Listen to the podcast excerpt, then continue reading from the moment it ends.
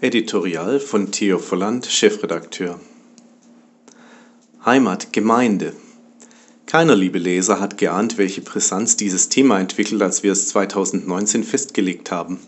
Bis im März überraschend Kirchen und Freikirchen schlossen. Christen mussten umdenken. Was macht Gemeinde eigentlich aus? Sie ist mehr als nur der Ort unseres Gottesdienstes, mehr als nur das Haus und unsere Events. Wie leben wir Christen Gemeinschaft, wenn Gemeindehäuser geschlossen sind und Begegnung fast unmöglich ist? Was macht uns aus? Geht Heimat ohne Haus? Welche Formen des Miteinanders gibt es noch? Wie leben wir Nächstenliebe? Wie sagen wir von Jesus weiter, wenn wir uns nicht treffen? So ähnlich könnte sich der Alltag verfolgter Christen in Algerien und im Iran anfühlen. Gemeinde lebt trotzdem, davon bin ich überzeugt. Ich staune, welchen Ideenreichtum Gottes große Familie zeigt. Christen kaufen für Senioren ein, Studentengruppen sammeln sich im Web, Pastoren predigen ins Telefon, Pfleger stehen Kranken bei, Lehrer geben per E-Mail Nachhilfe, Kindermitarbeiter verteilen Linklisten mit Angeboten für Kinder, Freunde beten per WhatsApp, Briefe und Pakete gehen wieder um die Welt. Missionare kennen diese begrenzte Art der Gemeinschaft mit ihrer Heimatgemeinde immer schon und sie genießen es. Gemeinde ist Heimat, wenn wir einander nicht vergessen, Zeit haben am Telefon, konkret helfen. Glauben tun wir immer miteinander. Ich möchte unsere Gemeinschaft als Christen ganz neu wertschätzen, denn sie bedeutet Heimat, Gemeinde. Viel Freude jetzt beim Hören dieser Ausgabe von DMG informiert wünscht Ihnen das weltweite Team der DMG. Ich wollte auch gerne wieder gehen, was Philippus, der Afrikaner und 300 neue Missionare mit Frankreich zu tun haben. Monika Mench ist seit 1993 mit der DMG auf Weltreise, zuerst in Afrika, die letzten Jahre als Mentorin für neue Missionare und Personalvorstand im Heimatzentrum. Jetzt macht sie sich wieder auf in die Außenmission, diesmal nach Frankreich. Ein Interview. Liebe Monika, wo kommst du her? Ich bin mit meiner jüngeren Schwester in einem behüteten Umfeld in Teningen bei Freiburg aufgewachsen.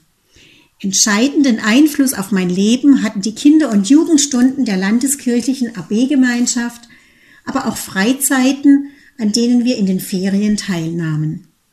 Hier lernte ich Christen kennen, die fröhlich und konsequent mit Jesus lebten. Sie wussten um die Vergebung ihrer Schuld, hatten Frieden im Herzen und setzten sich leidenschaftlich dafür ein, Gottes Liebe an andere weiterzugeben. Das hat mich mit angesteckt. Wie begann dein Weg in Richtung Mission? Zunächst führte Gott mich nach Bad Liebenzell. Nach meiner dreijährigen Ausbildung zur Gemeindediakonin dort begann ich einen Dienst unter Kindern, Jugendlichen und Frauen in der Stadtmission Mosbach und Umgebung. Und wie hast du deine Berufung erlebt? Berichte von Missionaren fand ich schon immer spannend. Aber selbst einmal als Missionarin im Ausland zu arbeiten, alle Sicherheiten aufgeben und finanziell abhängig zu sein, konnte ich mir gar nicht vorstellen. Während einer Freizeit in Griechenland packte mich die Bibelarbeit von Gerd Siegrist, ehemals Geschäftsführer der DMG, über Apostelgeschichte 8. Gott rief Philippus aus einer blühenden Arbeit in Samaria heraus und schickte ihn in die Wüste, wo er einem Äthiopier begegnete und ihm Jesaja 53 erklärte. Philippus hätte in Samaria alle Hände voll zu tun gehabt mit den vielen Menschen, die neu zum Glauben gekommen waren. Auch ich stand in einer wachsenden Arbeit in Moosbach. Junge und ältere Leute kamen frisch in die Gemeinde, sie wollten Bibel lesen und mehr erfahren, wie sie mit Jesus ihren Alltag leben konnten. Meine Kollegin und ich verbrachten Stunden damit, einzelne oder kleine Gruppen zu begleiten. Konnte ich diese blühende Aufgabe einfach so verlassen? Philippus wurde von Gott herausgerufen, ohne zu wissen, was für eine Aufgabe auf ihn wartete. Und er ging. Am Ende ging's für dich nach Afrika. Mit den damaligen Kandidatensekretären Brigitte Mack und Robert Hablützel erstellten wir ein Profil meiner Fähigkeiten, Erfahrungen und Wünsche. Schnell kristallisierte sich heraus, dass Gemeindebau, Jüngerschaft und ein französischsprachiges Umfeld zu mir passen. Robert fragte internationale Partnerorganisationen an. Es öffnete sich eine Tür im Benin in Westafrika. So einfach und unspektakulär. Nach der anfänglichen Begeisterung über die neue Aufgabe schlichen sich Zweifel ein. Sollte ich tatsächlich nach Afrika? Wie käme ich mit Ungeziefer, Hitze und der fremden Kultur zurecht? Es dauerte Monate, ehe Gott mir sehr eindrücklich versicherte, dass Benin doch das richtige Land war. Wie bist du zu diesem Schluss gekommen? Während meines Sprachaufenthaltes in Frankreich predigte der Pastor im Gottesdienst wieder über Apostelgeschichte 8. Dieses Mal lag der Schwerpunkt auf dem afrikanischen Finanzbeamten, der zum Glauben fand, weil Philippus auf Gottes Stimme gehört hatte. Ich erkannte, dass Gott mich wie Philippus gerufen hatte, um Afrikanern zu dienen. Dein Einleben im Benin wie hast du Kulturstress und Freude an der neuen Kultur erlebt? Meine Ängste bezüglich Ungeziefer und Hitze waren unbegründet. Ich kam wunderbar zurecht. Schwieriger waren die kulturellen Unterschiede. Ich empfand am Anfang manches sehr chaotisch. Afrikanische Teamkollegen als unpünktlich und nicht unbedingt verlässlich. Doch je intensiver meine Beziehungen zu den Leuten wurden, umso mehr wuchs auch mein Verständnis für ihre Haltung und ihre Werte, die sie mit ihrem Verhalten zum Ausdruck brachten. Ich lernte schätzen, dass Beziehungen Priorität haben, dass der Augenblick gefeiert wird, selbst wenn dadurch eine Veranstaltung länger als 60 Minuten dauert, dass wir aufeinander angewiesen sind und man sich in besonderen Situationen aufeinander verlassen kann. Gott weitete meinen Horizont und ich gewann viele Freunde. Dein krassestes Erlebnis mit Jesus damals? Ich unterrichtete an einer kleinen Bibelschule. Mir fiel auf, wie unmotiviert die Ehefrauen im Unterricht saßen. Sie waren völlig überfordert. Im Gespräch mit dem einheimischen Schulleiter entwickelten wir die Idee, die Frauen zwei Nachmittage die Woche extra zu unterrichten zu für sie relevanten praktischen Themen. Sie waren begeistert anfangs jedoch auch überrascht, weil ich den Unterricht unter Mangobaum abhielt, wo sie sich sonst auch außerhalb des Unterrichts trafen. Alle lernten lesen und schreiben. Wir besprachen, wie einzigartig die Frau in Gottes Augen ist, ein Gedanke, der ihnen fremd war. Und was es bedeutet, als Pastorenfrau in einer Gemeinde ihren Mann zu unterstützen und welche Aufgaben sie wahrnehmen konnten. Gemeinsam bereiteten wir Kinderstunden vor. Die Frauen lernten auch Handarbeiten. Sie konnten die Erzeugnisse auf dem Markt verkaufen und sich selbst eine kleine Einnahmequelle verschaffen. Diese Arbeit hat sehr viel Spaß gemacht. Wie haben sich die Frauen entwickelt? Nach einem Jahr war eine gewaltige Veränderung in ihrem Leben zu beobachten. Sie fühlten sich als von Gott geliebte und begabte Geschöpfe. Auch die Ehemänner waren beeindruckt von der Veränderung. Nun konnten sie in Ehe und Gemeinde an einem Strang ziehen. Erstaunlicherweise nahmen die Frauen auch am Vormittagsunterricht mit den Männern viel interessierter teil. Eine schnitt bei den Abschlussprüfungen besser ab als alle Männer. Warum bist du nach sieben Jahren Afrika zurückgekehrt? Während meines zweiten Heimataufenthaltes fragte man mich, ob ich die Aufgabe als Kandidatensekretärin, heute Mentorin für neue Missionare, übernehmen würde. Das kam so überraschend, dass ich sofort absagte. Ich wollte auf jeden Fall zurück in den Benin. Trotzdem befähigte ich die Sache im Gebet. Wieder war es eine Kurzpredigt über Apostelgeschichte 8, durch die Gott mein Leben lenkte.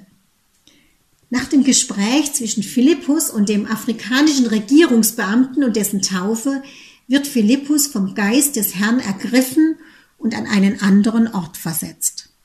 Der Äthiopier zog seine Straße fröhlich, heißt es in der Bibel, ohne Philippus. So machte Gott mir deutlich, dass meine Freunde in Benin auch ohne mich voller Freude ihre Reise mit Jesus fortsetzten. Jesus war ihr Begleiter. Ich wurde dort nicht mehr benötigt. Trotzdem fiel der Abschied vom Benin nach sieben wertvollen Jahren nicht leicht.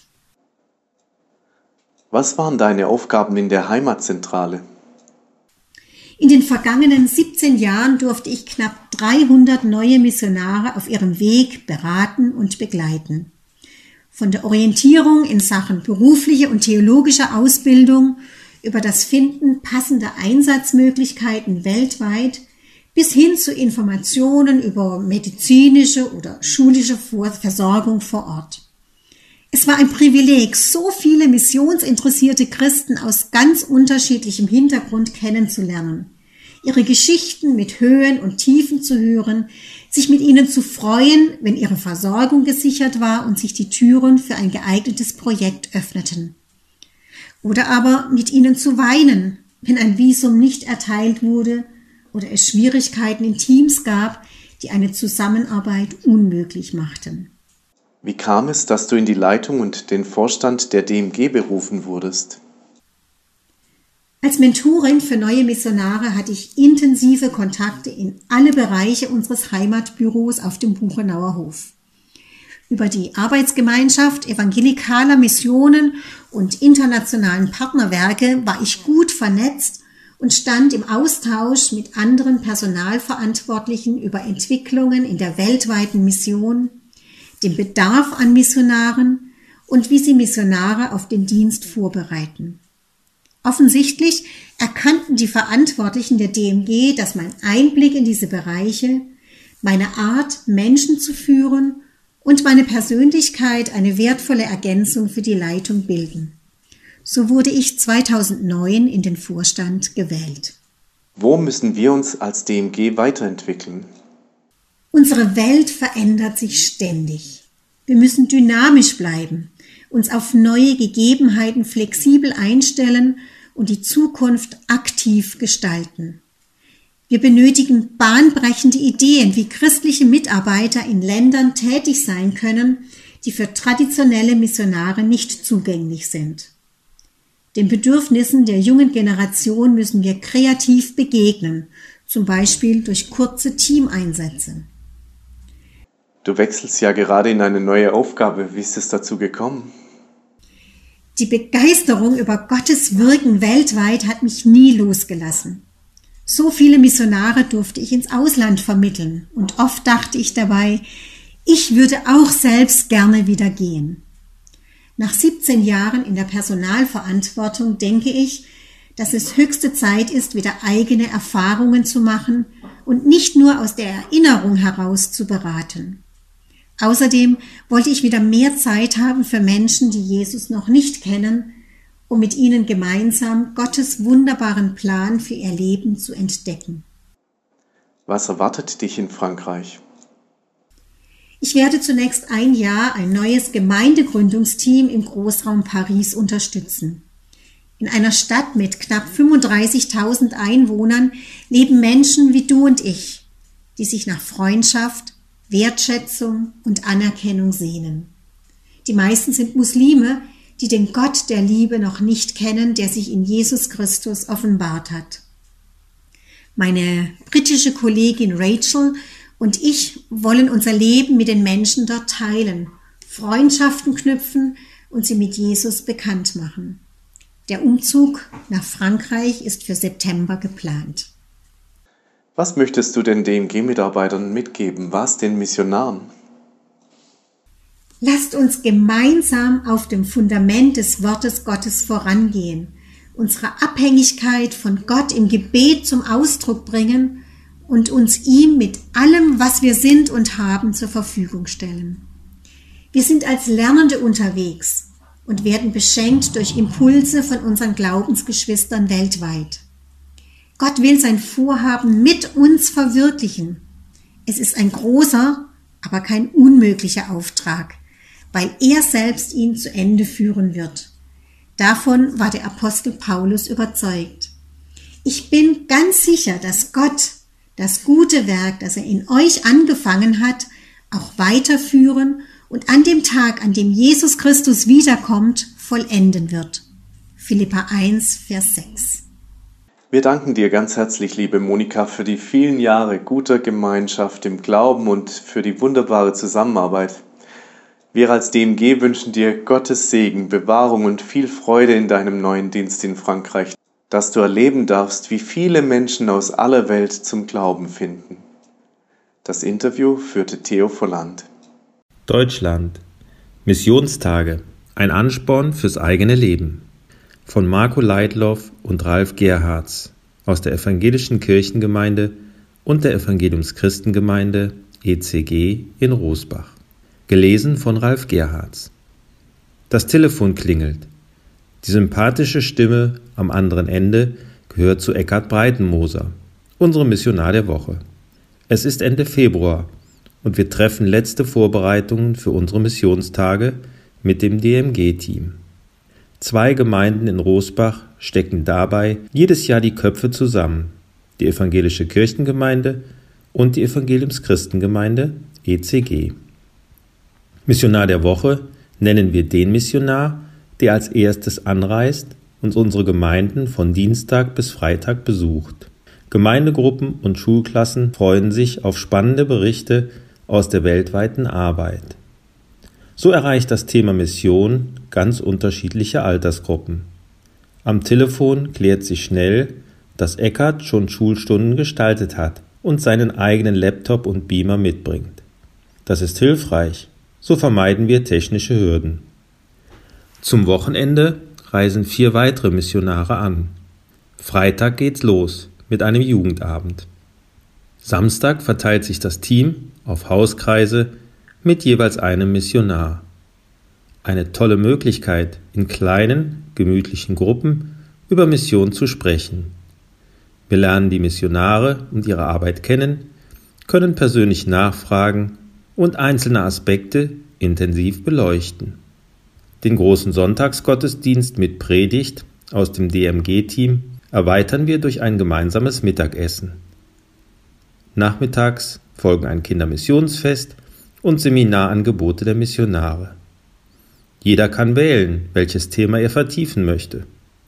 Das Kaffeetrinken ist eine tolle Chance, nochmal persönlich ins Gespräch zu kommen. Unsere Missionstage haben eine lange Tradition. Der äußere Rahmen hat sich verändert, aber der Kern der Sache bleibt. Wir erfahren, was Gott in unserer Welt tut. Er gebraucht dazu unsere Geschwister in der Mission. Das ermutigt im Glauben. Einige Missionare und Projekte begleiten wir finanziell und im Gebet schon seit vielen Jahren. Mission ist uns wichtig, als gemeinsame Sache von Heimatgemeinde und Missionaren. Wir dürfen mithelfen, Menschen in vielen Teilen der Welt mit Gottes Botschaft zu erreichen. Deshalb freuen wir uns schon auf unsere Missionstage. Deutschland. Mission ist kein Selbstläufer von Uschi Adam aus der Freien Christlichen Gemeinde in Regensburg.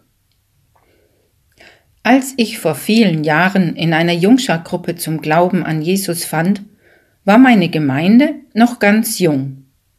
Sie ist durch ein Missionswerk aus dem Raum Stuttgart entstanden. Deshalb ist Mission immer schon Teil unserer Gemeinde. Jedes Jahr gab es ein Missionsfest mit der DMG. Ein Team aus der Heimatzentrale Buchenauer Hof kam zu uns nach Regensburg. Eine liebgewordene Gewohnheit. So lernte ich Missionare kennen und hielt, damals noch per Brief, Kontakt mit einigen von ihnen. Schließlich wurde meine Gemeinde auch sendende Gemeinde, denn junge Familien erkannten ihren eigenen Ruf in die Mission. Martin und Hanna Seidel-Schulz Hans und Carmen Ziefle und auch mein Mann und ich waren dabei. Mit den Jahren schlief alles ein wenig ein, wie in einer Ehe, wenn man nicht ganz bewusst an der Beziehung arbeitet. Die Schmetterlinge im Bauch verschwanden, die Aufgaben und Verantwortlichkeiten waren aufgeteilt. Begeisterung fehlte. Für Ehepaare gibt es in solch einer verfahrenen Situation eigens Seminare damit sie ihre Beziehung wieder erneuern können. Und für uns als Gemeinde? Auch da gibt es Hilfe.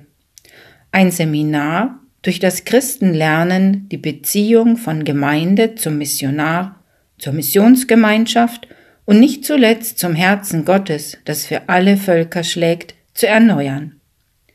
Inzwischen waren drei von uns beim Kairos-Kurs auf dem Buchenauer Hof.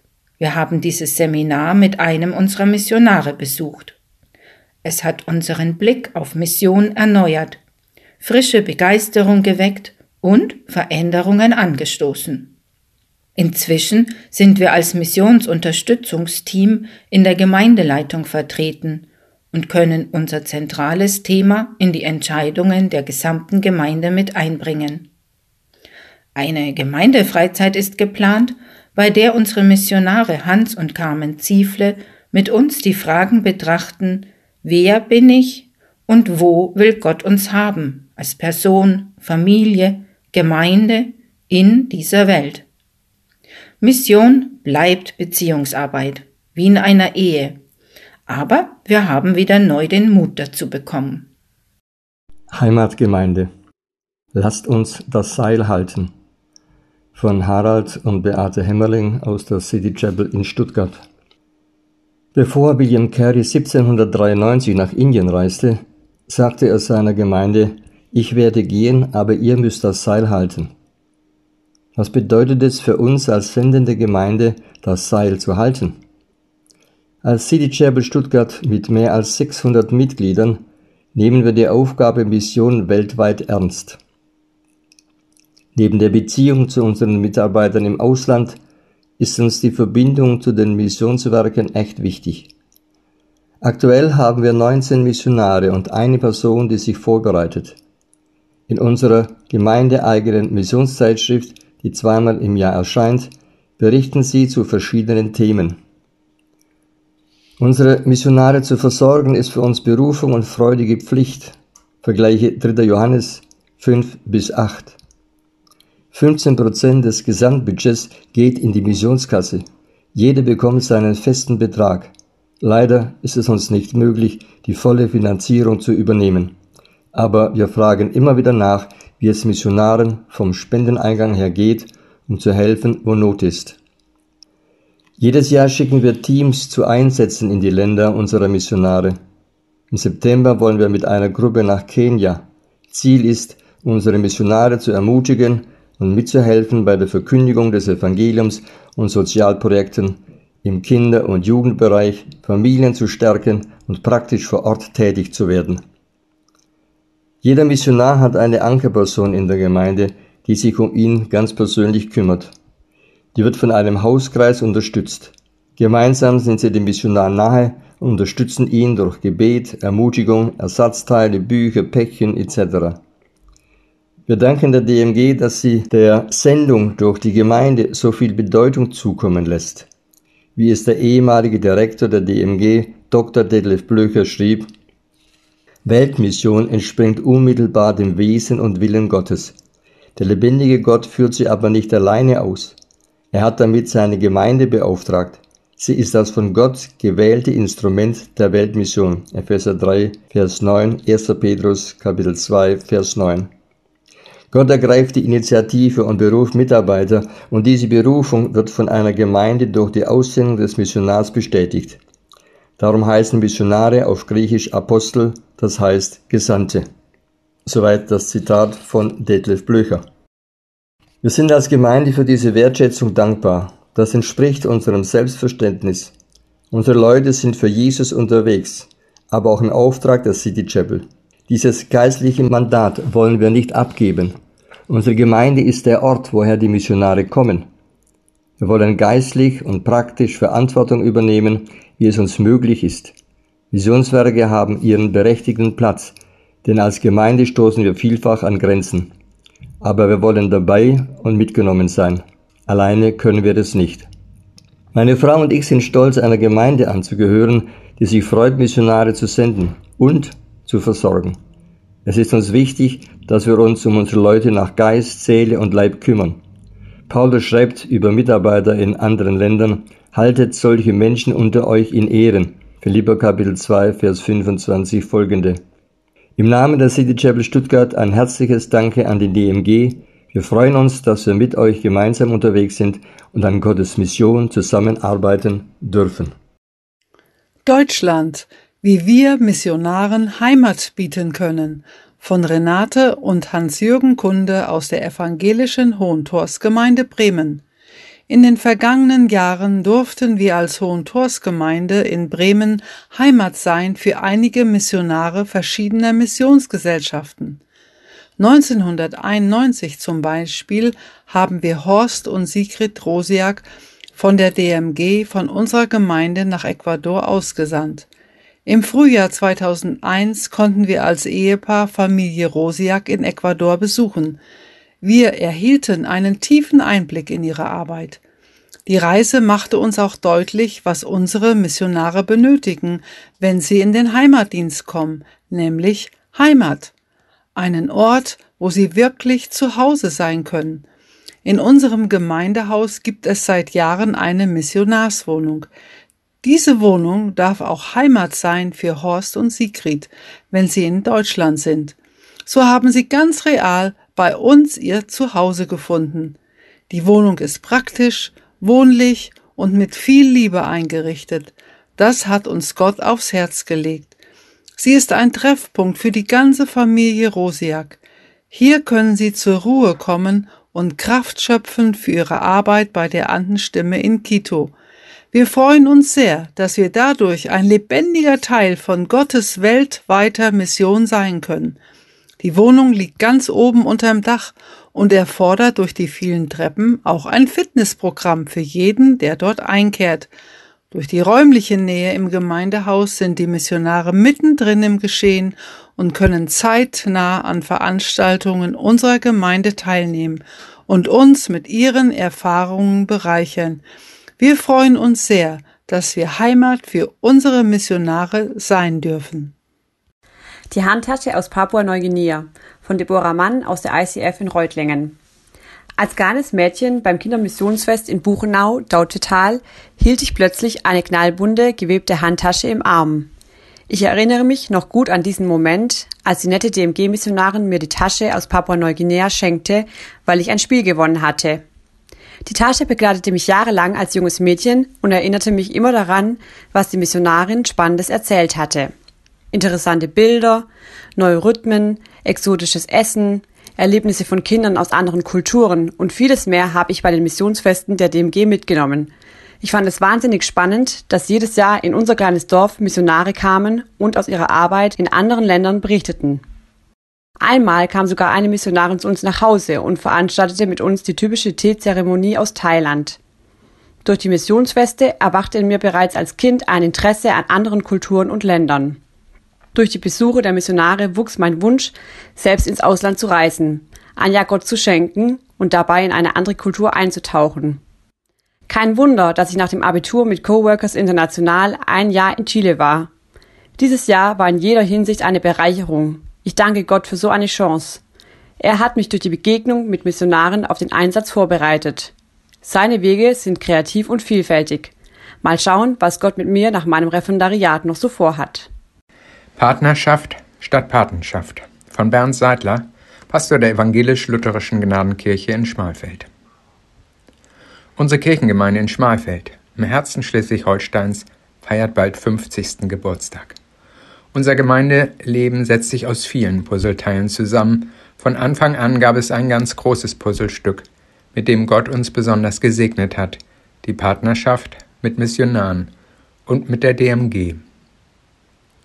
Ich betone das Wort Partnerschaft, weil wir die Beziehung zwischen den Missionaren, der DMG und uns immer wieder partnerschaftlich leben.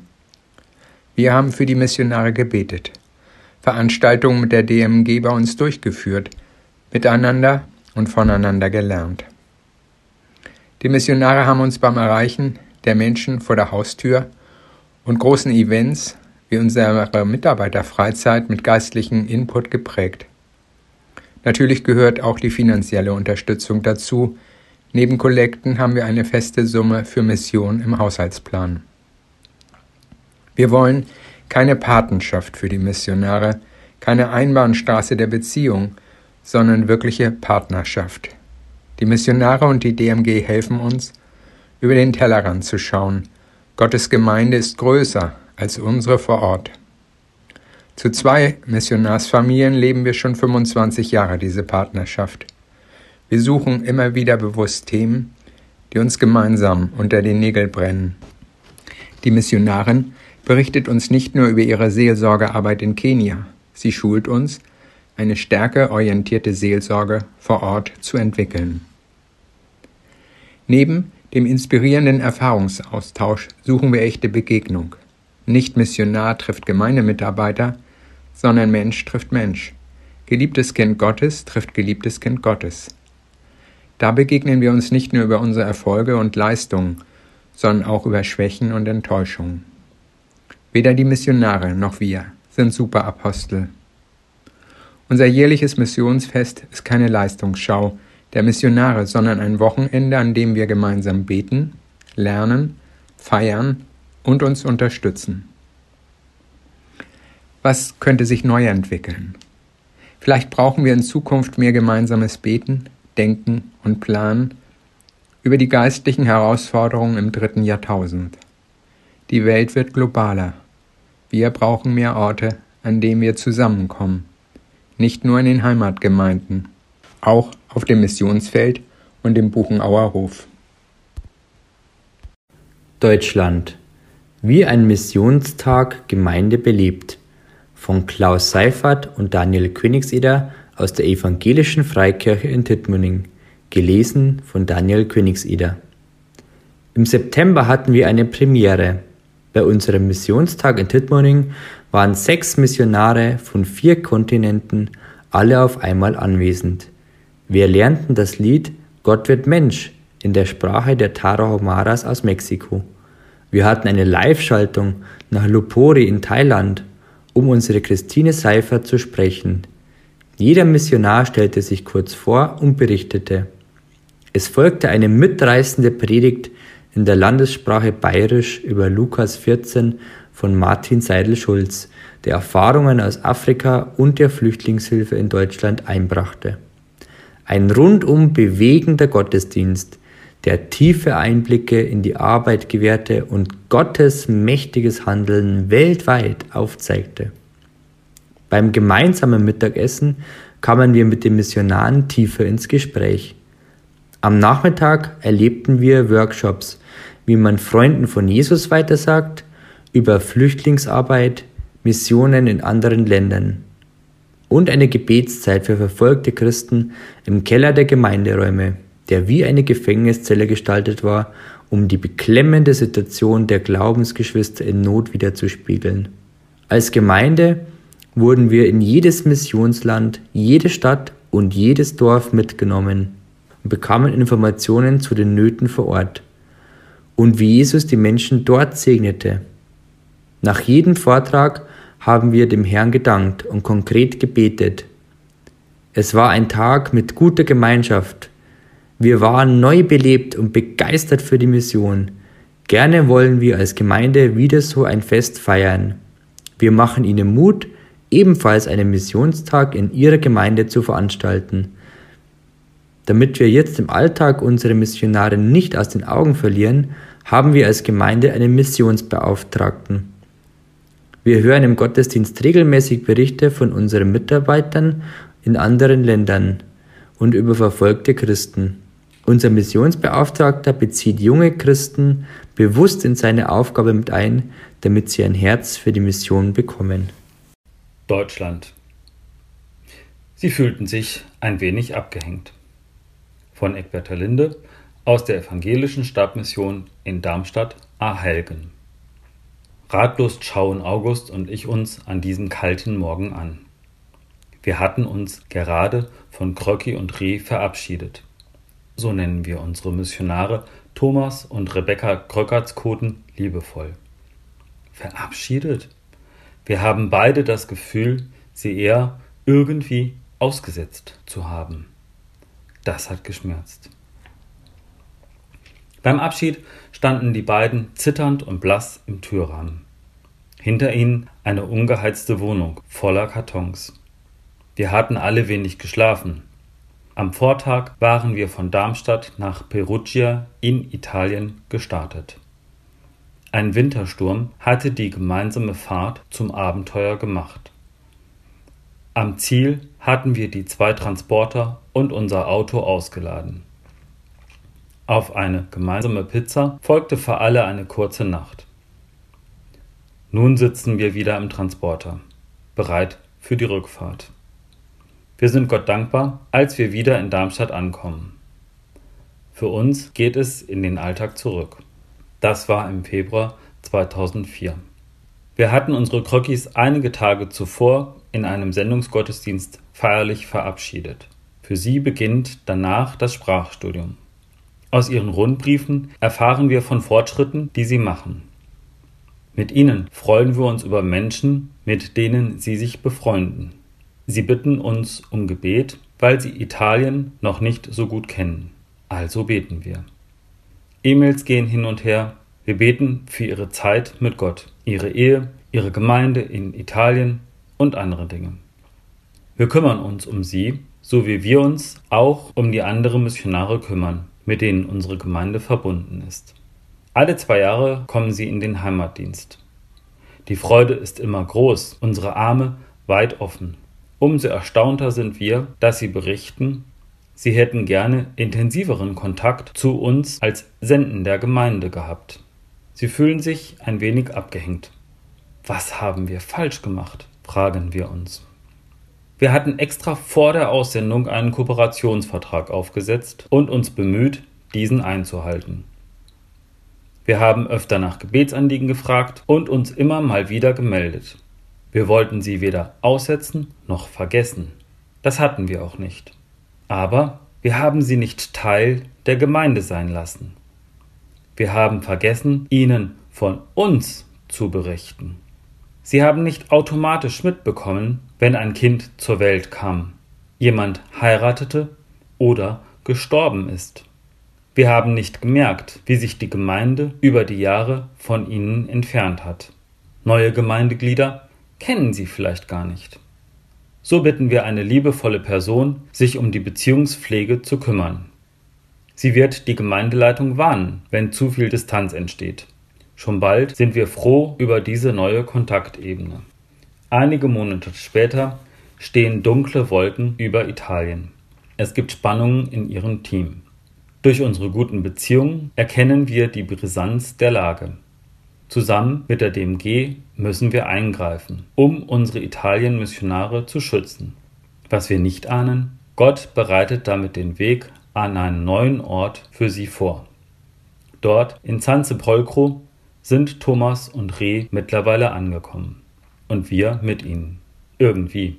Vielleicht durch die vielen wunderschönen professionellen Fotos, die Krocki von dem 15.000 Einwohnerstädtchen macht. Und weil es ab und zu und doch zu selten einige von uns zu ihnen in die Toskana zieht. Möglicherweise auch, weil Reh einfach die Gabe hat, so liebevoll zu kommunizieren. Und bestimmt, weil Gott mit uns allen ist. Anmerkung der Redaktion Ehepaar Kröckertskoten ist Anfang März in die Toskana nach Italien zurückgekehrt, weil sie im Sinn von 1. Korinther 9, Verse 20 und folgende den Italienern in der Krise Italiener sein wollen. Sie helfen, soweit das möglich ist, ihren Freunden und Bekannten seelsorgerlich und praktisch und sind dankbar für Gebet und Kraft und Schutz. Heimat, Gemeinde. Leitartikel dieser Ausgabe von Heiko Ernstwein, Personalbetreuer für Facheinsätze bei der DMG.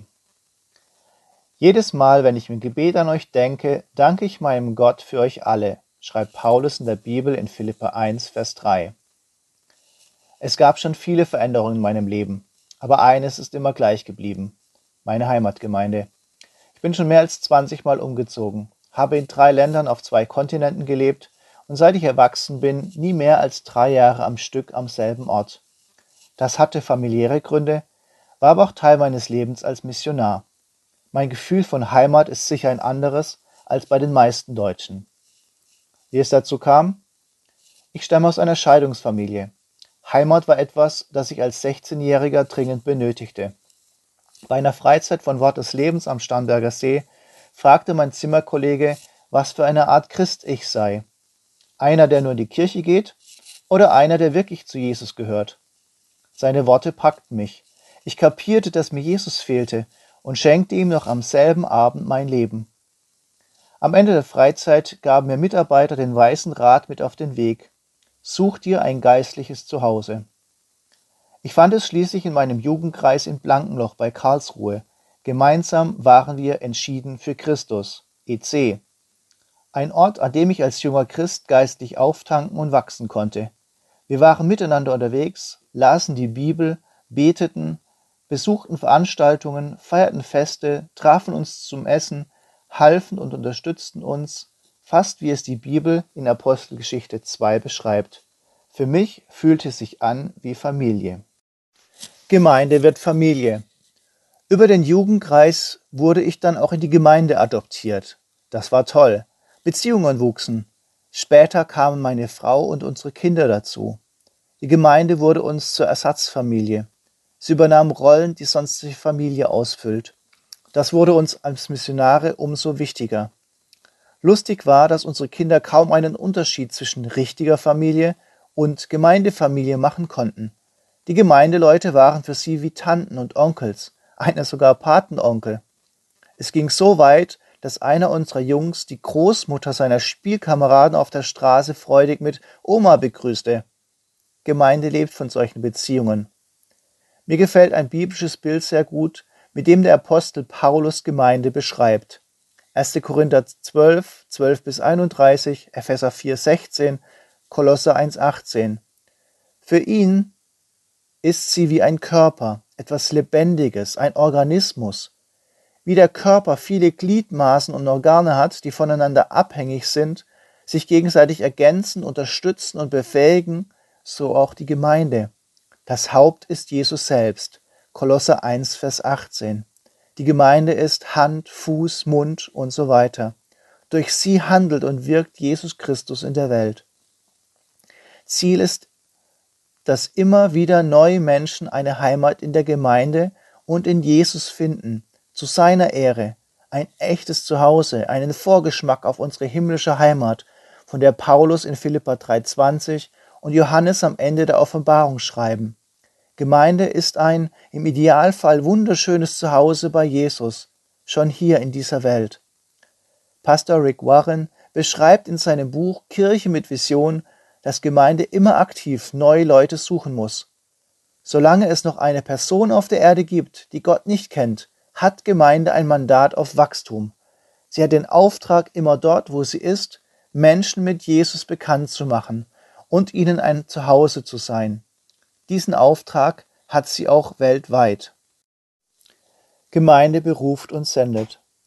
Wie kann eine örtliche Gemeinde von Europa aus ihren weltweiten Auftrag umsetzen?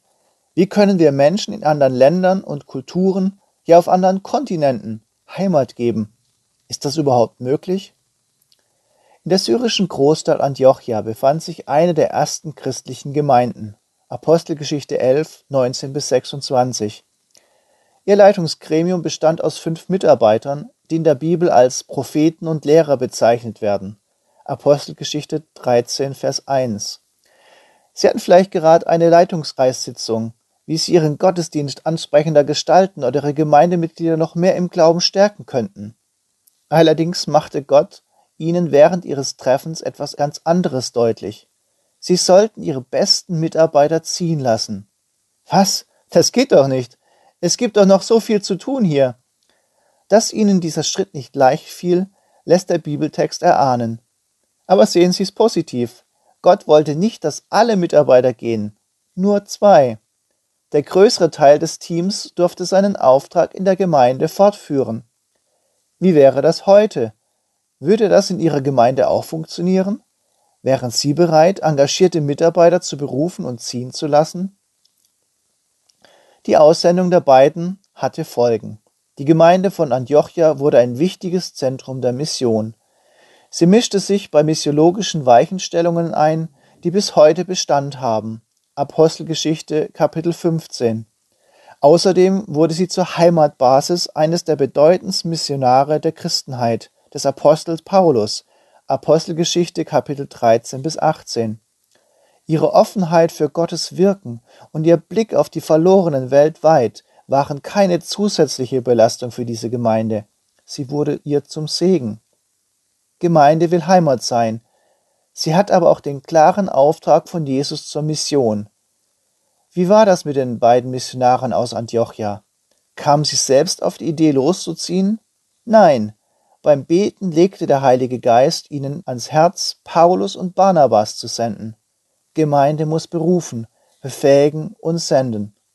Meine Heimatgemeinde hat mich oft ausgesandt zu meinem Zivildienst in ein christliches Werk, ins Theologiestudium und später in die Mission nach Ecuador. Gemeinde hat den Auftrag. Oft wird Mission nur als einer von vielen Arbeitsbereichen in der Gemeinde eingeordnet, neben Lobpreis, Seniorenarbeit und Besuchsdiensten. Aber das ist so nicht richtig. Haben Sie mal die Wurzeln Ihrer Gemeinde unter die Lupe genommen? Ohne Mission gäbe es Ihre Gemeinde nicht. Irgendjemand hat sich auf den Weg gemacht. Deshalb haben Sie heute eine geistliche Heimat. Ich denke an eine Kichur-Familie im Andenhochland Ecuadors. Die Tochter war schwer krank und hat in der Klinik begriffen, dass sie noch nicht auf die himmlische Heimat vorbereitet war. Sie nahm Jesus an. Weil meine Heimatgemeinde in Deutschland mich losgelassen und gesandt hatte, fanden diese junge Frau und später ihre Geschwister ihre geistliche Heimat bei Jesus und in unserer Gemeinde in Cotacachi. Als ich in Deutschland davon berichtete, war die Freude groß, weil Heimat sich fortpflanzt, weltweit. Wichtig ist auch, dass die Gemeinde für den Missionar Heimat bleibt. Meine Gemeinde hat während unseres zwölfjährigen Einsatzes in Ecuador viel für uns getan. Sie riefen uns an, schrieben und erkundigten sich nach unserem Wohlergehen. Ein Pastor, der zeitweise in meiner Gemeinde arbeitete, staunte. Unglaublich, wie präsent ihr hier seid. Neil Pirollo, der auch das Buch Berufen zum Senden geschrieben hat, nennt sechs Möglichkeiten, wie eine Gemeinde ihrem Missionar zur Heimat werden kann. Moralisch, logistisch, finanziell, durch Gebet, Kontaktpflege und bei der Rückkehr. Alle vier Jahre, wenn wir in den Heimataufenthalt kamen, suchten liebe Menschen unserer Gemeinde uns eine Wohnung. Andere brachten unsere eingelagerten Kisten und Möbel und bauten alles wieder auf. Als die ältere Dame starb, bei der unsere Sachen eingelagert waren, suchte unsere Gemeinde einen neuen Lagerraum und transportierte eigenständig alles dorthin. Andere kümmerten sich um Ämtergänge und die Schulanmeldung unserer Kinder. Es war für alles gesorgt. Ein gutes Gefühl. Gemeinde bleibt die Basis. Wir als Missions- und Hilfswerk DMG haben in der Vergangenheit möglicherweise den sendenden Gemeinden zu viele ihrer Aufgaben abgenommen. Wir unterstützen Gemeinde gerne als Dienstleister, damit sie ihre Missionare senden können. Aber die Verantwortung sollte bei der Gemeinde bleiben, weil sie die Heimat ihrer Missionare ist. Die Gemeinde hat den Auftrag von Jesus zu senden. Gerne kümmern wir uns um Logistik, kanalisieren Spenden, klären Anstellungsfragen, besorgen Versicherungen, Flüge und vieles mehr. Aber wir möchten die Heimatgemeinden unserer Missionare stärker als Partner in diese ganzen Prozesse einbeziehen, beispielsweise in die seelsorgerliche Betreuung und menschlich-geistliche Begleitung ihres Gemeindemitglieds, damit Beziehungen erhalten bleiben und der Missionar eine Heimat hat. Und bei wichtigen Entscheidungen zur Strategie persönlichen Weichenstellungen oder Konflikten im Missionsteam. Gemeinde sollte wie die Familie des Missionars sein.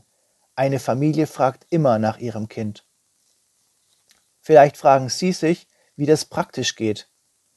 Unsere Welt ist zusammengewachsen. Heute ist viel übers Internet möglich. Reisen sind erschwinglich. Warum nicht mal als Leitungskreis ins Missionsland fliegen? Oder ein Einsatz der Gemeinde beim Missionar? Übernehmen Sie Verantwortung. Wir beraten Sie gerne, wie das möglich ist. Unsere Heimatgemeinde in Blankenloch ist wertvoll für uns als Familie. Sie ist der Ort, an den wir immer gerne zurückkehren und wo wir uns nach wie vor zu Hause fühlen. Eine echte Heimat, nicht der Ort. Es sind die Menschen, die uns das gute Gefühl geben, bei ihnen zu Hause zu sein. Meine Hauskreise, ihr seid Spitze. Von Angelika Mader, Mosambik. Jeder Mensch lebt von Kontakten. Gott hat uns bewusst so geschaffen, dass wir Gemeinschaft benötigen. Das wird mir immer bewusst, wenn ich hier an unsere theologische Ausbildungsstätte in Tenna in Mosambik, an meine Hauskreise in der Heimat denke, die mich nach Afrika entsandt haben. Im Einsatzland sind wir Missionare meist von vielen Menschen umgeben. Wir sind nicht einsam. Aber die Denkweise der Leute ist so anders als zu Hause. Mir tut es gut, E-Mails zu bekommen mit neuen Nachrichten meiner Hauskreisteilnehmer. Es ist nicht immer einfach, selbst mit all der modernen Technik in Verbindung zu bleiben. Stromausfall, Unwetter und kaputte Leitungen sorgen für Unterbrechung. Umso mehr freue ich mich, dass immer wieder jemand von euch ein Lebenszeichen von sich gibt. Inzwischen kann ich auch selbst billig über Internet Videoanrufe starten. Beispielsweise die letzten Tage, als zwei meiner Hauskreisteilnehmer Geburtstag hatten. Ein Anruf schafft Verbindung. Natürlich kann ich nicht von der Luft allein leben. Eure regelmäßigen finanziellen Zuwendungen ermöglichen erst meinen Dienst im Einsatzland. Es ist ermutigend, wie die Hauskreisteilnehmer sich durch Kontakte, Spenden und vor allem Gebete an meiner Arbeit in Mosambik beteiligen. Wir hören gemeinsam auf die Berufung durch Gott. So kommen unsere geschwisterliche Gemeinschaft und dass wir gemeinsam Teil des Leibes Christi sind, tragen zum Ausdruck. Jesus Christus ist unser Bindeglied. Er bewirkt unsere Gemeinschaft. Danke euch Hauskreisland. Südsudan. Die Lwuos am Gazellenfluss. Von Gamil und Doar, vorgelesen von Simon Georg. Ende Februar kehrten wir nach 80 intensiven Tagen gesund und motiviert aus dem Südsudan nach Eisenach zurück. Wir staunen, was Gott bewirkt hat. Im Dezember waren wir über Juba nach Wau geflogen, in die Hauptstadt von Western Bar al-Ghazal, einem der zehn Bundesstaaten des Südsudan. Sein Name leitet sich vom Gazellenfluss ab. In der Umgebung lebt das Volk der Lwuos, bei dem wir von 2013 bis 2016 tätig waren. Damals hatten wir das Land schweren Herzens verlassen müssen. Wir wollten von uns gegründete Gemeinden stärken, die Christenschulen und ihnen wichtige Grundlagen der Bibel vermitteln. Dazu hielten wir Bibelunterricht, zu dem wir Gemeindeleiter der Umgebung einluden. Wir hatten 45 Teilnehmer, meist junge Männer. Eine Woche später veranstalteten wir eine achttägige Konferenz in Kuargena, drei Stunden von Wau entfernt. 60 Männer und Frauen kamen zusammen. Es war eine wertvolle Zeit. Der Unterricht war intensiv, immer sechs Stunden am Tag. Wir konnten unseren südsudanesischen Freunden wertvolle Grundlagen der Bibel ans Herz legen, hielten Vorträge auf Arabisch und wurden von unserem Mitarbeiter Charles ins Lwuo übersetzt.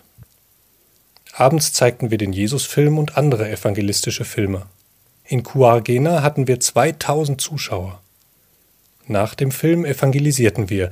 Viele sind aufgestanden und haben das Übergabegebet mitgesprochen, was allerdings normal ist in ihrer Kultur.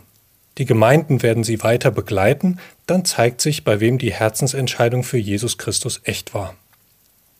Es hat Freude bereitet, viele der Gemeinden zu besuchen, die wir vor Jahren gegründet haben. Die Gemeinschaft mit den Christen tat gut. Es ist gut, dass es das Neue Testament bereits in der Luvuo-Sprache gibt und junge Leute es gerne lesen. Wir verschenkten jeder Gemeinde noch zwei Solar-Audiobibeln, damit auch Analphabeten die frohe Botschaft hören können. Ein großer Segen für die Menschen. Gestaunt haben wir, dass unsere alten Radiosendungen von 2014 die ganzen Jahre bis heute immer wieder übers Landesradio ausgestrahlt werden.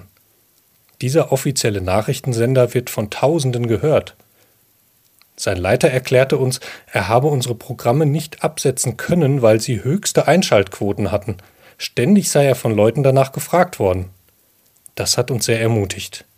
Ich habe für sechs Monate im Voraus neue Sendungen in sudanesischem Arabisch aufgenommen.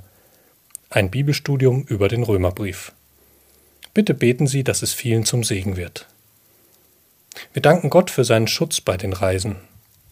Eine Gemeinde, die wir besuchen wollten, erreicht man nur entweder mit dem Motorrad, eine fünfstündige anstrengende Fahrt, oder zwei Stunden mit dem Auto durch ein Gebiet, das für Raubüberfälle berüchtigt ist. Unser Begleiter Charles lächelte. Im Vertrauen auf Gott wagen wir die Autofahrt. Sie verlief ohne Zwischenfälle. Die Christen in dem Dorf waren total überrascht, weil seit sechs Monaten kein Auto mehr diesen Weg gefahren war. Gott hat uns bewahrt, auch auf dem Rückweg. Die drei Monate waren eine wunderbare Zeit. Wir sind dankbar für alles, was mit Gottes Hilfe geschehen konnte. Vielen Dank für Ihre Gebete. Chile. Heimat. Wo gehöre ich hin? Von Agnes, die einen kurzen Auslandseinsatz absolvierte. Heimat ist laut Duden ein Land, Landesteil oder Ort, in dem man geboren und aufgewachsen ist oder sich durch ständigen Aufenthalt zu Hause fühlt. Oder, um es kurz zu fassen nach Wikipedia, die Beziehung zwischen Mensch und Raum. Für mich war Heimat bis letztes Jahr mein Tausendseelendorf im Westerwald, umgeben von Wiesen, Wäldern und Bauernhöfen. Heimat war, wo ein Großteil meiner Familie und Freunde wohnt und ich jeden Weg im Schlaf finde. Beim Begriff Heimat haben wir doch alle ein Bild im Kopf, sei es real oder nur Sehnsucht. Aber was, wenn wir dieses Bild aufgeben oder verändern müssen, wenn wir unsere Heimat verlassen und neue Erfahrungen machen? Auf dem Vorbereitungsseminar der DMG erklärten sie uns jungen Freiwilligen, dass wir im Ausland nicht nur viel über die andere Kultur lernen, sondern auch über unsere eigene. Ich konnte mir das nicht wirklich vorstellen, bis ich am Ende der Welt in Chile aus dem Flugzeug stieg.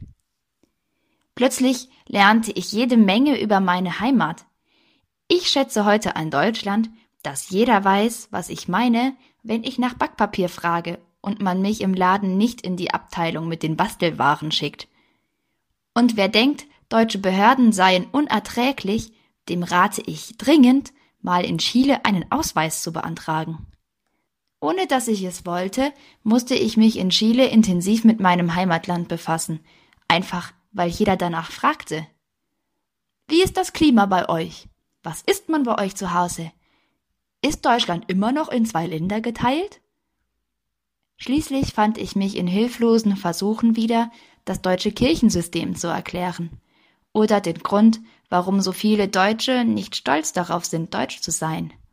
Mal ganz abgesehen von den Diskussionen mit meinen Mitfreiwilligen aus dem Süden Deutschlands, ob es nun Wellholz oder Nudelholz, Portemonnaie oder Geldbeutel heißt. Irgendwann wurden wir nach Gebetsanliegen für Deutschland gefragt.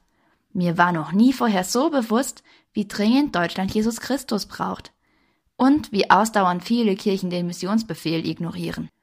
Darüber hatte ich schlichtweg nie nachgedacht. In Chile musste ich das einsehen. Das hat meinem Glauben gut getan. Wieder zurück in meiner Heimat weiß ich auf jeden Fall, worauf ich mich einlasse. Das dachte ich zumindest, bis ich wegen der Corona-Krise verfrüht nach Hause fliegen musste, in eine deutlich veränderte Heimat. War ich in Chile heimatlos, so weit weg von zu Hause? Manchmal hat es sich so angefühlt. Ein entscheidender Moment war, als mein Gastvater fragte, ob ich an Weihnachten Heimweh gehabt hätte. Das hatte ich definitiv. Er lächelte. Aber hier ist jetzt dein Zuhause. Damit hatte er absolut recht. Heute ist für mich Heimat, wo mein Herz ist. Ich liebe die chilenische Unpünktlichkeit und die Selbstverständlichkeit, mit der sie hier alles teilen.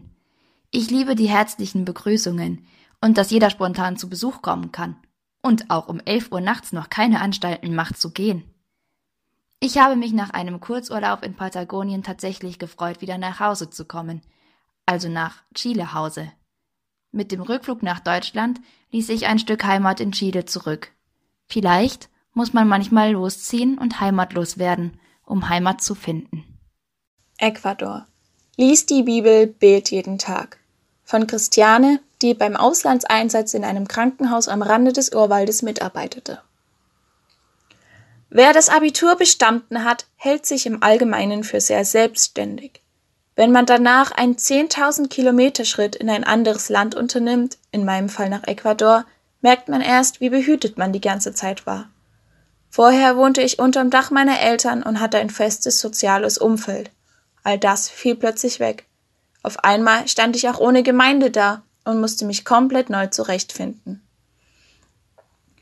In Ecuador war ich alleine für meinen Glauben verantwortlich.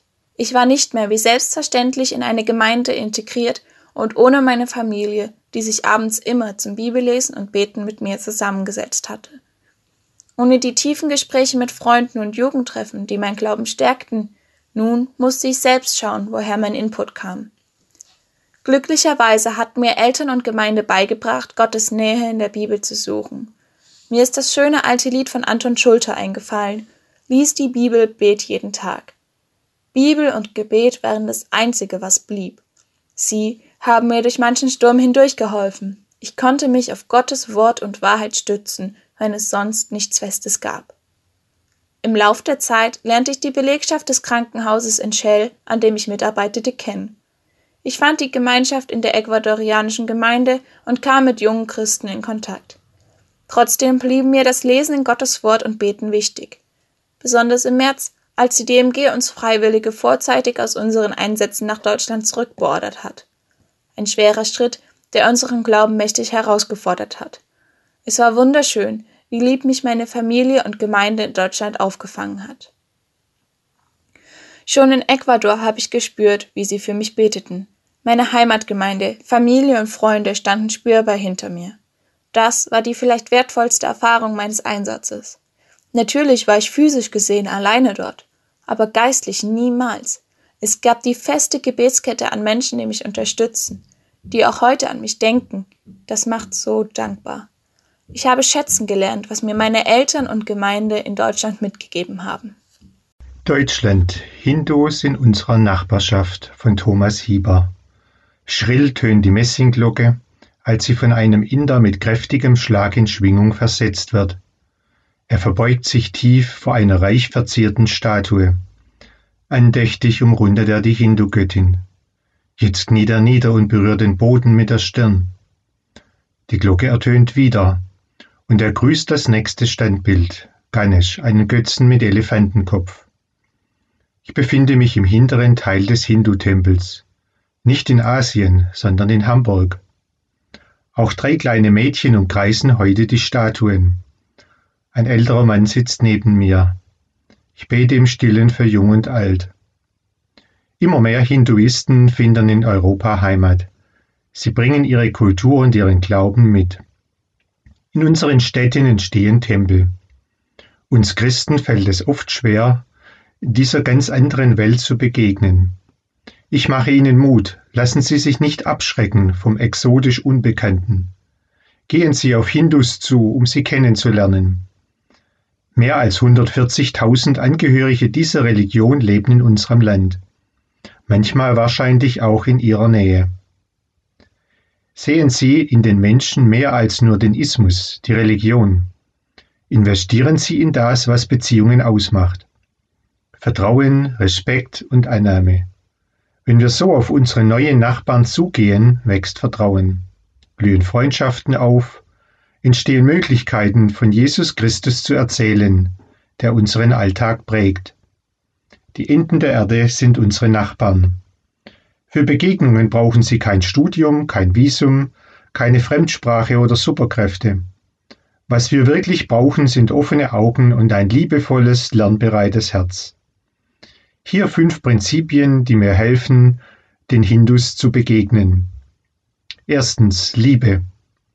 Liebe ist kein Mittel zum Zweck, sie ist der Zweck, nach Matthäus 22, 39. Echte, authentische Freundschaften entstehen aus Liebe, die sich Zeit nimmt für Unternehmungen, Feste, Besuche. Gerade in Krisen sind Zeichen echter Freundschaft ein Schlüssel zum Herzen der Menschen. Zweitens Zuhören. Viele Hindus glauben, dass man in eine Religion hineingeboren wird. Sie denken, christlich sei alles Westliche und sprechen gern über Religion. Wir können ihnen zuhören. Fragen Sie nach Bräuchen und Details und erklären Sie dann christliche Feste und ihre Bedeutung. Wenn Sie eingeladen werden, nehmen Sie die Einladung an. Eine Gelegenheit, die ganze Familie kennenzulernen. Drittens Jesus. Vermitteln Sie Wertschätzung dafür, wie Hindus ehrlich nach Wahrheit suchen. Sie brauchen Jesus. Wir können ihnen begegnen, indem wir gemeinsam mit ihnen suchen. Erzählen Sie Ihren Freunden, was Sie mit Jesus erleben. Viertens Gebet. Hindus glauben an die Macht des Gebets. Beten Sie zu Jesus Christus für die Anliegen Ihrer Freunde, möglichst mit Ihrem Namen. Auch für uns selbst sollten wir beten, dass unsere Liebe zu Hindus wächst und sich an der Liebe misst, die Jesus für sie empfindet. Fünftens Geduld. Freundschaft braucht Zeit. Ein Hindu möchte sehen, welchen Unterschied Jesus im Alltag macht. Das lässt sich nur schwer in fünf Minuten erklären. Wir dürfen uns Zeit nehmen. Gottes Geist berührt die Herzen und er hat keine Eile dabei. Führe mich vom Irrtum zur Wahrheit, von der Dunkelheit ins Licht, vom Tod in die Unsterblichkeit.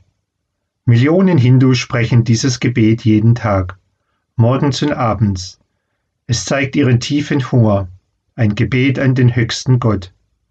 Werden sie ihn finden? Wer bringt ihnen die Antwort? Zum Schluss noch eine kleine Werbebotschaft. Sie können ab sofort unser Heft 15 Tage Gebet für die hinduistische Welt vorbestellen.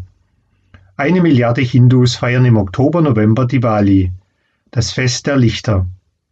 Beten Sie mit, dass diese Menschen Jesus Christus als Licht der Welt erkennen. Bestellen Sie den Gebetsleitfaden für sich, Ihre Gemeinde und Gebetskreise über die DMG. E-Mail zentrale at dmgint.de oder per Telefon und WhatsApp mit der Nummer 07265 959 100. Deutschland. Ich glaube jetzt auch an Gott. Von Christian und Deborah Vogel, Kids Team Vorpommern. Das Mädchen strahlt mich an, als sie diesen einmalig schönen Satz sagt. Sie stammt aus einer nicht religiösen, sozial schwachen Großfamilie und besucht begeistert unsere Kinderdress auf dem Spielplatz. Obwohl sie ein Zuhause und viele Geschwister hat, sehnt sie sich nach Liebe, Wertschätzung und Anerkennung. Wie die meisten Kinder, die wir durch unsere Spielplatzarbeit hier in Anklam kennenlernen. Sie tragen eine tiefe Sehnsucht nach Heimat in sich. Dabei ist es egal, ob sie aus Deutschland oder einem anderen Land stammen. Wie gut, dass es sagt, ich bin der gute Hirte. Der gute Hirte opfert sein Leben für die Schafe. Johannes 10, Vers 11. Jesus bietet Kindern eine Heimat in seiner Herde an und dafür hat er alles gegeben. Wir beten, dass Kinder in Anklam und Umgebung lernen, wie sie ihr Zuhause in Jesus finden, weil viele von ihnen dies in ihrer eigenen Familie nicht haben. Wir freuen uns schon über kleinere Schritte. Denn Kirche und Glaube sind den Menschen oft fremd hier und manchmal auch unheimlich. Etwas, mit dem sie zunächst nichts zu tun haben wollen. Es gilt, erst einmal Vertrauen aufzubauen. Wenn ein Kind, das in so einem Umfeld aufgewachsen ist, zu dir sagt, ich glaube jetzt auch an Gott, ist schon eine Menge passiert. Bitte beten Sie für die Kinder und Eltern in Anklam, dass viele ihre Heimat in Jesus finden und für noch mehr Christen, die mit in unsere von Gott entfremdete Region ziehen, um uns darin zu unterstützen, Menschen von Gottes Liebe weiterzusagen. Übrigens, wir als Kids-Team haben seit März einen YouTube-Kanal, ein Videokanal für Kinder im Internet. Welchen Schatz hat Rudi versteckt? Und was hat eine Schatzkiste mit dir zu tun? Entdecke es gemeinsam mit Jürgen und Rudi. www.kids-team.de Lombardei. Andrà tutto bene. Alles wird gut. Von Almut und Erwin Büschlen. Die Nachrichten überstürzen sich. Der erste Ansteckungsherd von Covid-19 liegt nur 80 Kilometer von uns entfernt. Dann greift die Ansteckungswelle um sich. Unsere Provinz Brescia in der Lombardei ist mittlerweile am zweitstärksten betroffen. Jeden Tag werden neue Verordnungen erlassen. Inzwischen sind bei uns nicht einmal mehr Spaziergänge erlaubt. Unsere Nachbarin, die im Krankenhaus gegenüber arbeitet, erzählte, dass das Haus jetzt nur noch für Corona-Patienten eingerichtet ist. Es schmerzt, dass so viele Menschen alleine sterben, ohne dass Angehörige bei ihnen sein dürfen. Ein Sterbender sagte dem Arzt, Herr Doktor, sagen Sie meiner Frau bitte, dass ich sie liebe. Familien können nicht Abschied nehmen von den Toten, weil keine Beerdigungen stattfinden dürfen. Der Mitarbeiter eines Beerdigungsinstitutes klagte, dass sie Tote holen und direkt auf den Friedhof oder ins Krematorium bringen. Wie schrecklich. Auch in unserem Bekanntenkreis verlieren viele Menschen Angehörige. Wir beten, dass Gott sich in der Situation absoluter Einsamkeit Menschen auf übernatürliche Weise zeigt und sie Frieden und Rettung erleben. Wir leben mitten in dieser Tragödie. Äußerlich geht es uns gut, dafür sind wir dankbar. Wir dürfen die frische Luft in unserem kleinen Garten genießen. Unsere Tage sind ausgefüllt. Wir rufen Freunde über Videotelefon an. Es ist wichtig, dass wir trotzdem uns noch sehen. Die Predigt läuft über Facebook, Gebetsabende und andere Gruppen treffen sich über Skype und Zoom. Wir verbringen viel Zeit damit, Menschen zu helfen, die mit den neuen Kommunikationsmitteln nicht so vertraut sind, damit sie sich eingebunden fühlen. Wie gut ist es, dass man auch am Telefon miteinander beten kann. Bitte beten Sie auch für die Kinder, denen wir sonst Hausaufgabenhilfe geben. Die Schulen sind seit Wochen geschlossen. Manche Eltern bieten ihren Kindern keine Struktur. Wie sollen sie am Online-Unterricht teilnehmen, wenn die Eltern sie morgens nicht rechtzeitig wecken, weil sie zu sehr mit sich selbst beschäftigt sind? Die Kinder übers Telefon zu unterstützen, ist da wirklich schwer. Wie schnell sich unser Land komplett verändert hat. Ein Ausnahmezustand, wie in Italien noch nie erlebt hat und auch viele andere Länder in Europa und der Welt. In sozialen Netzen kreisen Nachrichten, Empfehlungen, Kritiken und humorvolle Posts. Doch was hält uns wirklich? Überall in der Stadt sehen wir Spruchbänder und Zeichnungen von Kindern mit dem Slogan Andrà tutto bene. Alles wird gut. Doch das geschieht nur, wenn Jesus eingreift. Er hat uns versprochen, jeden Tag bei uns zu sein, gerade jetzt. Wir sind so dankbar für die vielen Anrufe, E-Mails und Nachfragen von Freunden aus Deutschland und der Schweiz. Es ist schön, dass Sie in der Heimat für uns beten und sich um uns sorgen und uns spüren lassen, dass sie für uns da sind. Wenn man so eingesperrt ist wie wir seit Wochen, ist das ein gewaltiges Geschenk. Kroatien. Freunde sind ein Geschenk Gottes. Von Frank und Angelika Bosch. Vor genau 20 Jahren, am 2.2.2000, sind wir mittags gegen zwei in Zagreb, Kroatien, angekommen. Kurz vor unserer ersten Ausreise damals haben wir ein echtes Wunder erlebt. Die christliche Gemeinde Dornbirn im Vorarlberg hatte über drei Ecken gehört, dass wir als neue Missionare eine Heimatgemeinde suchen. Zunächst ohne uns zu kennen, haben sie uns als ihre Missionare adoptiert und dann nach Kroatien ausgesandt. Was für eine Ermutigung. Schon beim ersten Besuch fühlten wir uns bei ihnen durch die herzliche Aufnahme daheim.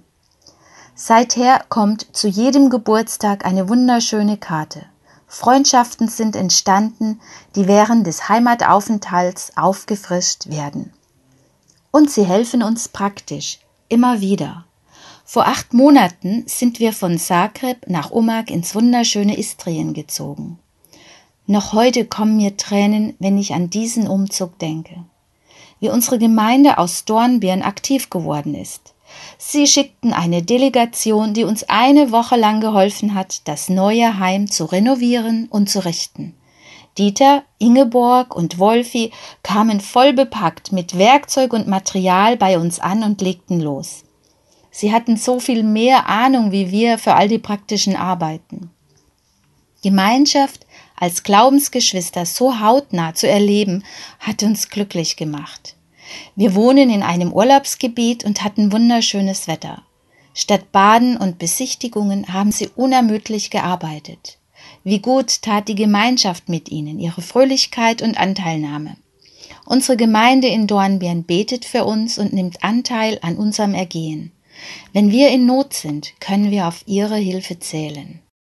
Danke, ihr lieben Dornbirner, dass wir zu euch gehören dürfen. Danke für alle Liebe. Gott vergelt's euch. Und ein herzliches Danke meinem Bruder sowie allen anderen Freunden aus nah und fern, die ebenfalls ihren Urlaub auf unserer Baustelle verbracht haben. Danke für die vielen Zeichen der Liebe über all die Jahre. Nie werde ich den Anruf im August 2000 vergessen, als es zu Komplikationen in meiner Schwangerschaft gekommen war. Die Zustände vor Ort machten mir Angst, und ich verstand kaum Kroatisch. Am Apparat waren Olaf vom Hauskreis in Tauberbischofsheim, der uns mit ausgesandt hatte, und ein Freund, der Arzt ist. Sie boten uns damals an, mich von der österreichischen Grenze ins Krankenhaus bei ihnen zu bringen. Wie viel bedeutete mir dieses Mitsorgen. Der Transport war dann zwar nicht mehr möglich, aber am Ende verlief trotzdem alles gut. Wir möchten eure Nachahmer sein, wenn andere Hilfe benötigen. Ihr seid wunderbare Geschenke Gottes für uns. Portugal. Was ist der Lohn? Von Amrei Wehmeier. Thomas und Stefan waren Schulkameraden und Freunde. Geschichten von Jesus begeisterten Stefan. Er entschied sich als Teenager, dass er Pastor werden und Gott ganz dienen wollte. Leider schlug Thomas im Lauf der Jahre eine andere Richtung ein. Er hatte in der Gemeinde Gitarre gespielt und war ein guter Sänger. Er gründete eine Band. Die wurde erfolgreich, so hatte er keine Zeit mehr für die Jugendgruppe. Stephans und Thomas Wege trennten sich, als Thomas mit 16 die Schule schmiss und mit seiner Band Karriere machte. Hin und wieder kaufte sich Stefan eine Musik-CD von Thomas Band. Doch ihre Schlagzeilen wegen Alkohol und Drogen machten ihn traurig. Stefan wollte nichts damit zu tun haben. Er widmete sich ganz der Theologie.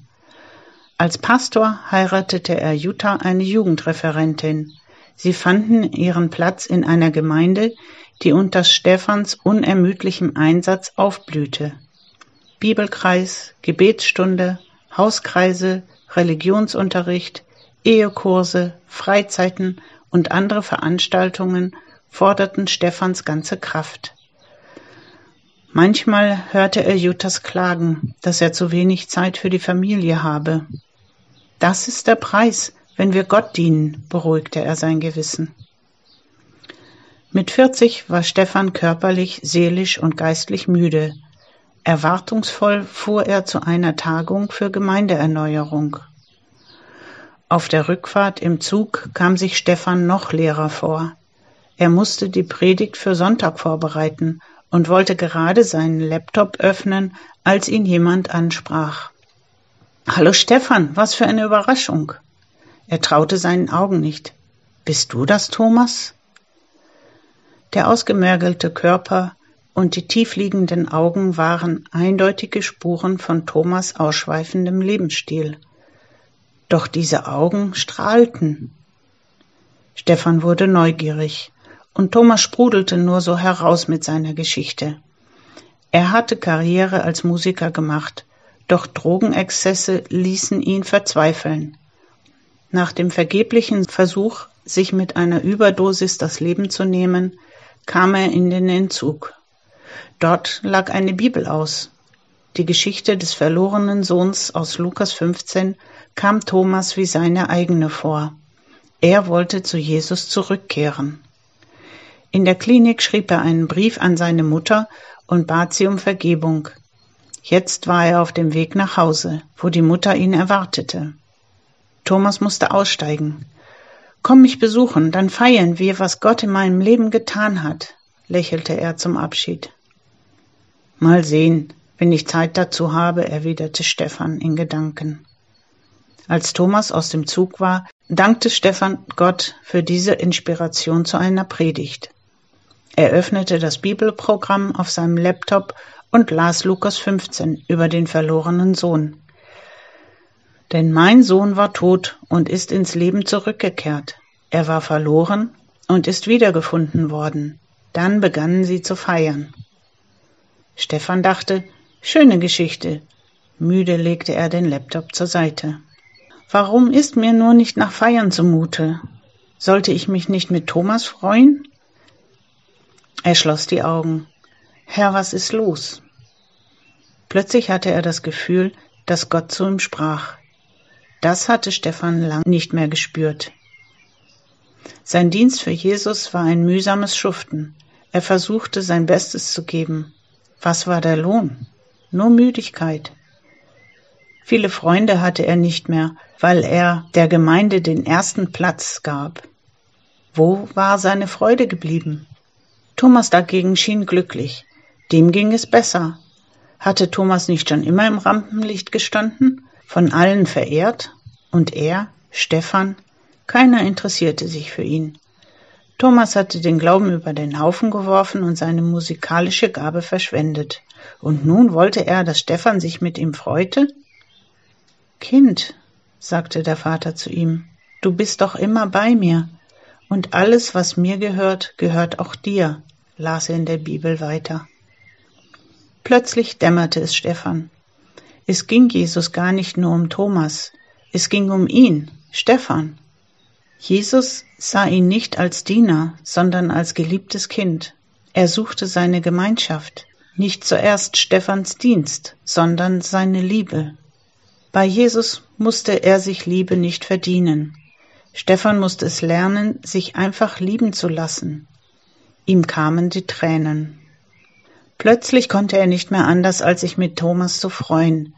Nicht nur Thomas, auch er, Stefan, war tot und verloren gewesen. Gottes Liebe hatte sie beide wiedergefunden und zurückgeführt ins wahre Leben, in Gottes Gemeinschaft. Jetzt konnte er von Herzen mit Thomas feiern. In meiner Seelsorgearbeit komme ich mir selbst manchmal wie eine verlorene Tochter vor, wie die Männer in meiner Geschichte oben. Wie oft bin ich dem himmlischen Vater davongelaufen. Wenn ich das erkenne, will ich schnell zurück, weil er mit offenen Armen auf mich wartet. Oder wir Christen verrennen uns oft in unserem Dienst für Jesus und merken nicht, dass wir dabei nicht mehr mit ihm unterwegs sind. Da ist Buße erforderlich, weil ich versucht habe, mir seine Liebe zu verdienen. Was für einen wunderbaren Vater im Himmel haben wir, seine Liebe gibt es geschenkt. Bei Jesus dürfen wir immer wieder neu anfangen. Weltweit aktiv. Drei Geschenke und die Dankbarkeit von Stefan und Dorothea Henger. Heute in Deutschland. Wir sind weltweit zu Schulungen unterwegs. Auch hier in Deutschland besuchen wir Gemeinden, unterrichten an Bibelschulen und begleiten Mitarbeiter. Da macht plötzlich unser Auto schlapp. Lohnt es sich, den alten Wagen nur reparieren? Wir bekommen den Rat, lieber ein anderes Fahrzeug zu suchen. Ein befreundeter Mechaniker hilft uns und es klappt. Als Dank überlassen wir ihm unser Altes. Er investiert ein wenig Zeit, bekommt es wieder zum Laufen und schenkt es einer kurdischen Familie, die sich riesig über das Auto freut. So etwas haben sie noch nie erlebt. Der kurdische Autobesitzer möchte uns unbedingt kennenlernen und besucht uns bei unserem Bibelunterricht für Migranten. Damals in Westafrika, wir denken als Familie gerne an unsere Zeit in Afrika zurück. Wir sind über die Jahre unzähligen Menschen begegnet und wussten unseren richtigen Einsatzort. Manchmal war es keine große Taten, sondern kleine Gesten, die hängen bleiben. Wie bei dem alten Mann an der Moschee. Immer, wenn ich vorbeikam, saß er dort. Ich grüßte freundlich jedes Mal. Dann kam der Bürgerkrieg und unterbrach unsere kleinen Begegnungen. Eines Tages kam der alte Mann mit einer Schubkarre zu uns. Zwei Hühner lagen darin, ein großes Geschenk. Einfach nur aus Dankbarkeit für gute Nachbarschaft, dafür, dass wir ihn immer freundlich behandelt hatten. Seit 30 Jahren im Team mit Ihnen. Wir dürfen aktiv sein in Deutschland, Afrika und weltweit. Unser Herz schlägt für Mission und Schulung seit Jahrzehnten. Treue Freunde unterstützen uns im Gebet und mit großzügigen Spenden. Hätten wir ohne ihren Rückhalt anderen Menschen helfen können? Niemals. Wir konnten unsere Zeit, Kraft und Erfahrung nur deshalb großzügig weitergeben, weil Sie, unser Team, sich großzügig für Gott und uns eingesetzt haben. Vielen herzlichen Dank. Übrigens, ob Auto, Hühner oder Spenden, das größte Geschenk bleibt, was Jesus Christus für uns getan hat. Alles, was wir tun, ist ein Ausdruck von Dankbarkeit an ihn. Er hat sein Leben für uns investiert. Sollten wir da etwas zurückbehalten? Pakistan. Ein Artikel von Gabi Hieber. Bügeln, beten, Bücher sortieren. Wir sind weltweit unterwegs, um Christen für die Medienproduktion zu schulen, in Ländern, wo die frohe Botschaft noch weitgehend unbekannt ist. Unser Ziel ist, dass die Christen dort selbst in ihrer Sprache und Kultur das Evangelium weitergeben können. Und das modern durch ansprechende Videoclips und Filme, die auf verschiedensten Kanälen verbreitet werden können. Im Februar lud uns eine Partnerorganisation in den Norden Pakistans ein. Sie hatten gerade begonnen, christliche Sendungen zu produzieren. Vier Absolventen unserer Kurse aus dem Süden des Landes sollten die Produktionen dort übernehmen. Die jungen Filmemacher benötigen uns vorübergehend noch als Mentoren. Mein Mann Paulus konnte sie vier Wochen begleiten und in die Selbstständigkeit führen. Außerdem hat er vier Assistenten eingearbeitet. Seine Tage waren gefüllt und er hatte Spaß an der Arbeit. Alles lief wunderbar. Ich selbst hielt morgens tägliche Bibeleinheiten für die jungen Leute. Doch den restlichen Tag über blieb wenig für mich zu tun. Nach etwas Langeweile und Gebet kam der Durchbruch. Ich entdeckte die Gemeinde, zu der die bekannten Schwestern der Christusträgergemeinschaft gehen. Sie leiten eine Lepraklinik und ein Kinderheim in der Stadt. Ihnen bot ich meine Hilfe an. Eine holländische Diplomatenfrau hörte das und hatte eine Idee. Gemeinsam sortierten wir die Bibliothek der Gemeinde und organisierten sie neu. Ein paar Tage später fragten mich die Christusträgerschwestern, Hast du immer noch Zeit? Wir hätten da einen Riesenhaufen Bügelwäsche. Da hast du vielleicht keine Lust drauf. Unser Hausmädchen hat uns überraschend verlassen und es bleibt so viel liegen. Meine Antwort? Ich liebe Bügeln. Die weiteren Tage waren gefüllt mit sinnvollen Aufgaben, die christliche Mitarbeiter vor Ort entlasteten. Unser Dienst sieht nicht immer so aus, wie wir uns das vorstellen. Bügeln und beten in Pakistan, anderen helfen, damit sie ihre Arbeit tun können, eine Bibliothek auf Vordermann bringen, damit Diplomaten und Missionare in einem mehrheitlich muslimischen Land gute christliche Bücher finden? Wir beten und Gott lenkt. Wie wunderbar, seiner weltweiten Familie zu dienen. Heimatzentrale. Mit Vollgas in die Mission. Von unserer neuen Mitarbeiterin Nicole Knorr. Direkt vom Motorengeheul der Rennstrecke hat Gott mich im November zur DMG berufen. Ich arbeitete in der Marketingabteilung eines Rennmotorenherstellers. Auftritte bei Rennveranstaltungen planen, auf der Rennstrecke Fotos schießen, Konzepte für die Vermarktung entwickeln, die Internetseite und sozialen Medien aufbauen. Ein Job, der mir Spaß bereitete und mich gut auf die Öffentlichkeitsarbeit der DMG vorbereitet hat. Ich wollte Jesus meine ganze Zeit geben, nicht nur die Freizeit. Also musste ich weiterziehen. Selbst in die Mission ins Ausland zu fliegen, war noch nicht dran. Aber als Mitarbeiterin der Heimatzentrale mitwirken und für Mission motivieren, dafür schlägt mein Herz. Zum Glauben gekommen bin ich mit 21 während meines Studiums International Business Eastern Europe. Damals war mein Freundeskreis auseinandergebrochen und ich auf der Suche nach seelischem Halt. Ein Jugendleiter überzeugte mich, dass Gottes Wort mir helfen kann, also bestellte ich mir übers Internet eine Bibel. Sie kam ich ging in mein Zimmer und fing an zu lesen. Von einem Augenblick zum anderen veränderte Gott meine Denkweise. Ich wurde ein neuer Mensch. Trotzdem drehten sich meine Gebete nur um mich selbst, um mein Studium, meine Familie, meinen Segen. Eines Tages kam ein Pastor in unsere Gemeinde und ermutigte uns, nach dem zu streben, wonach Gott sich sehnt. Also nicht mehr hinter den eigenen, sondern hinter Gottes Wünschen her zu sein. Wollte Gott mich zur Erfüllung seines großen Auftrags Mission gebrauchen?